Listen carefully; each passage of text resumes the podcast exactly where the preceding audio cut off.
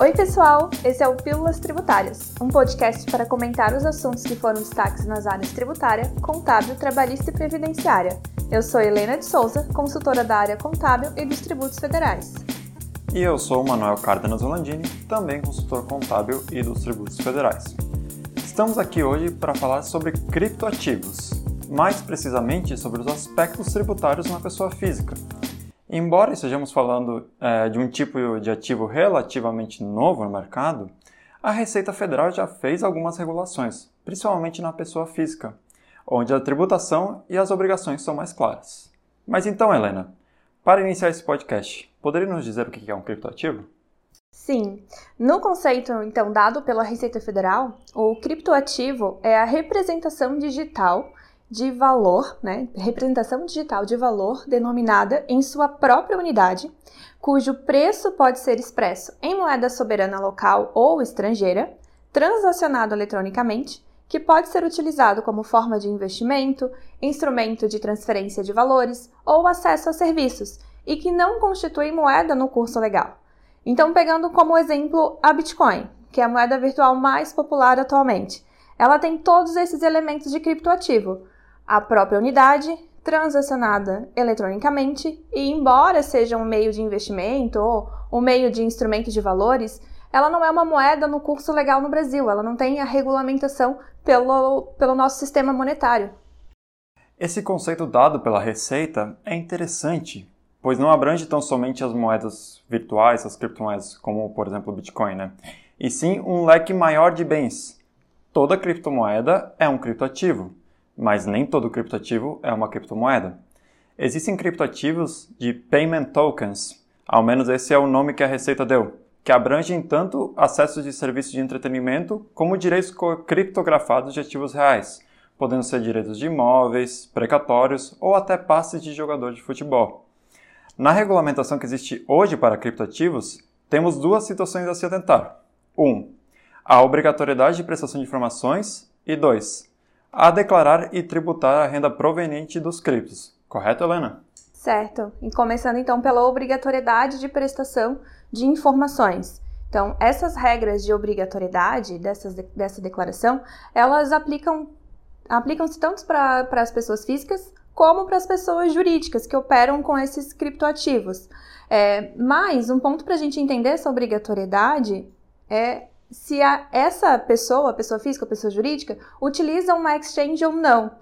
Então a gente precisa entender o que é uma exchange, né? A exchange, nesse caso, é a pessoa jurídica que oferece os serviços referentes a operações realizadas com criptoativos, inclusive intermediação, negociação, custódia e pode aceitar qualquer meio de pagamento, inclusive outros criptoativos.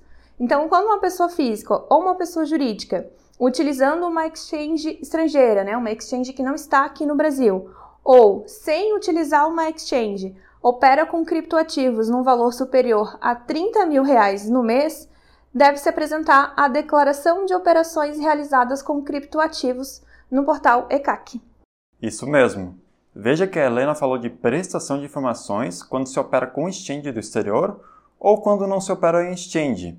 Isso porque, quando é feito em uma exchange brasileira, quem tem a obrigatoriedade de prestar as informações para o fisco é a própria exchange.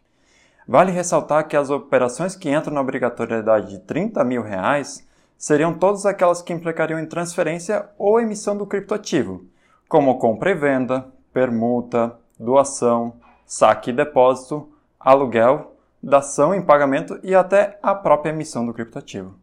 Logo, se eu comprei um por 15 mil reais e também fiz uma doação de cripto de 20 mil reais, eu já estaria na obrigatoriedade de preencher essa declaração, porque o total passou de 30 mil.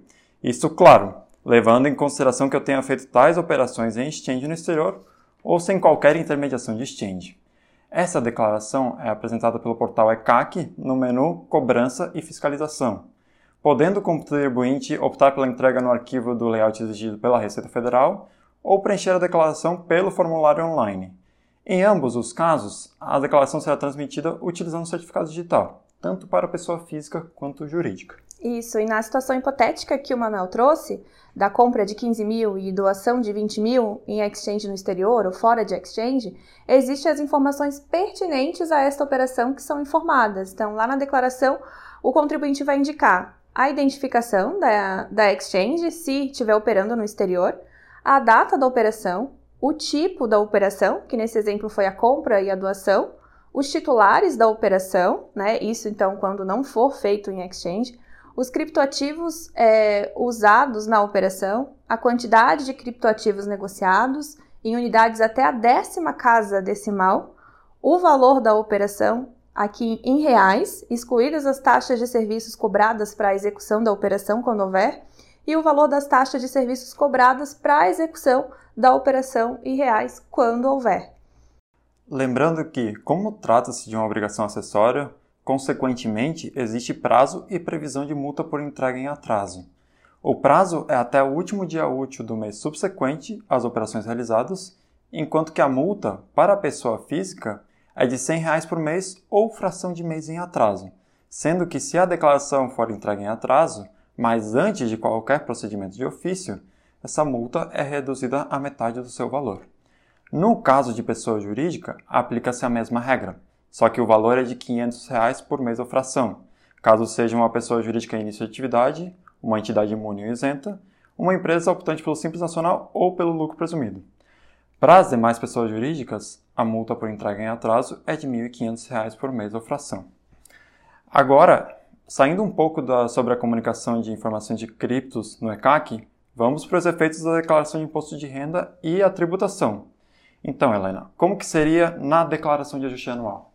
Então, o que a gente tem que entender é que o criptoativo é um bem. E como qualquer outro bem, ele vai estar na declaração de ajuste anual, lá na ficha de bens e direitos desse contribuinte. Só que, como qualquer outro bem, também tem códigos específicos. Então, nessa ficha da declaração de bens e direitos, nós temos três códigos possíveis. O 81, que é, é referente ao Bitcoin, então se eu tenho Bitcoin eu vou indicar no código 81, o código 82, que é para qualquer outra criptomoeda que não seja Bitcoin, e o 89, que são para outros criptoativos que não são criptomoedas. E existe a obrigatoriedade do preenchimento desses bens quando o valor de aquisição for igual ou superior a 5 mil reais.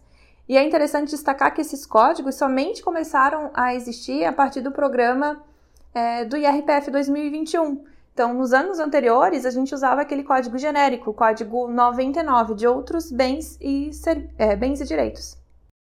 Então, como qualquer outro bem e direito, se você comprou criptoativos, isso compõe o seu custo de aquisição e, consequentemente, é o valor que você irá declarar na ficha de bens e direitos. Assim como qualquer outro ativo, também está sujeito ao imposto de renda sobre o ganho de capital na venda, sendo aplicável a isenção no ganho de capital quando a venda não ultrapassar 35 mil reais no mês. Cabe ressaltar, no entanto, que se, por exemplo, eu vendi um Bitcoin e Ethereum no mês, cada um por 20 mil reais, isso não seria isento, porque tem que se olhar o total do valor da venda de criptoativos vendidos dentro do mês para fins de usufruir a isenção, mesmo que o ganho for inferior a esse valor. Quanto à alíquota do imposto de renda, aplica-se a regra geral da tabela progressiva em função do ganho, que varia, é, que varia entre 15% para o ganho até 5 milhões, podendo chegar em até 22,5%. Perfeito.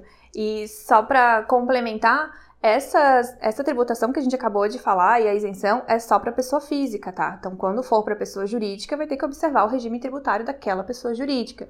E além disso, recentemente foi publicada uma solução de consulta da Receita Federal, bem interessante ali antes das festas de finais de ano, a respeito da tributação da, da pessoa física, né? Ela, é, numa operação em que ela utilizou uma criptomoeda para comprar uma outra criptomoeda. Então, nesse caso, a Receita Federal esclareceu, e aqui de forma vinculante aos demais contribuintes, que essa operação não deixa de ser uma alienação e que o mero fato de que a aquisição da criptomoeda não se deu em real, não se deu em outra moeda fiduciária, né, uma moeda regulamentada, não tira a essência da operação que ainda, é, que seja chamada de permuta, né, está sujeito ao ganho de capital. E antes de terminar o podcast, vale ressaltar também que o nosso objetivo hoje foi trazer as obrigações do ponto de vista do investidor, a pessoa física que de fato opera com as criptomoedas e não para a exchange em si, já que esta, quando domiciliada no Brasil, tem uma informação adicional a ser prestada para a Receita em janeiro de cada ano, na declaração de criptoativos, relativas às informações do saldo de cada usuário, ou seja, de cada cliente dessa exchange, em até, em até 31 de dezembro do ano anterior. Bem lembrado. Para quem gosta de se perguntar, então, como a Receita Federal fica sabendo dessas operações com criptomoedas, é, nesse caso, pode ocorrer sim o um cruzamento entre as informações prestadas pelo contribuinte e as informações prestadas pela exchange aqui no Brasil. E esse foi o Pílulas Tributárias de hoje. Obrigada a todos que nos ouviram e aguardamos vocês no próximo programa. Até a próxima!